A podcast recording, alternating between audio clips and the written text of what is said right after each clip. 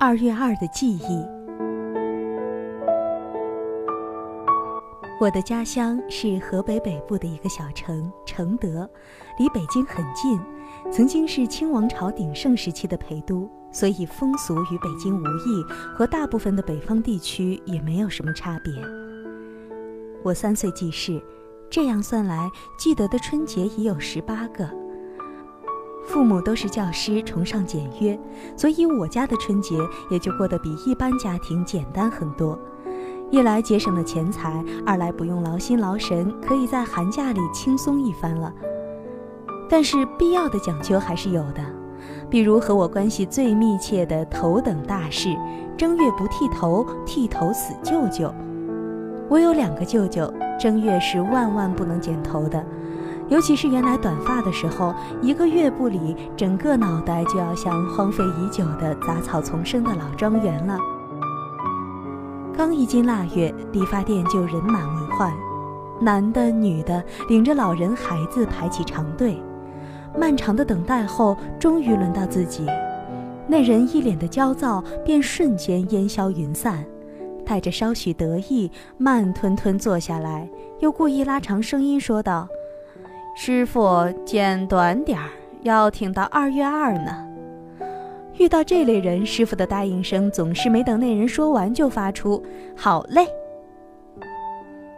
二月二俗称龙抬头，传说这一天是天上主管云雨的龙王抬头的日子。从此以后呢，雨水会逐渐增多。在这一天理发叫剃龙头，借龙抬头这一吉时，保佑孩子健康成长，以后出人头地，所以又有二月二剃龙头，一年都有精神头的说法。大家也许想到了，二月二当天才是最激烈的剪头大战。早上八点，理发店刚开门，一群顶着杂草的男人小孩就一窝蜂似的挤过去，这是连排队也省了。而理发师的手在这一天似乎变得异常灵活，你看吧，不出十分钟，刚才那个长发遮眼的男人就出来了，拍拍身上的头发茬，理理被挤皱的衣服，悠然哼着小曲儿，头抬得老高，总让人联想到刚从卫生间解决完大事儿的尿急患者。我和爸爸可是从来不进理发店的。在这一天，妈妈会增设剪头这一家庭服务项目。她拿着一把曾剪过葱根的小剪刀，严肃而紧张地，俨然像执行某种仪式，在我们俩头上各剪下一小撮头发，当然在不影响脑袋整体格局的情况下。而后舒展了眉头，长长的舒一口气，淡淡的说：“两条龙都抬头了。”然后随意拉起自己的一撮头发，一剪刀下去，又转身去做家务了。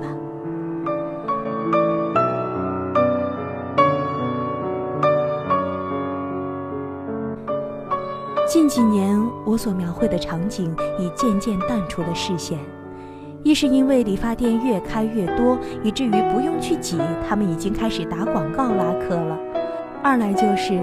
我已有多年不能在家里过二月二了。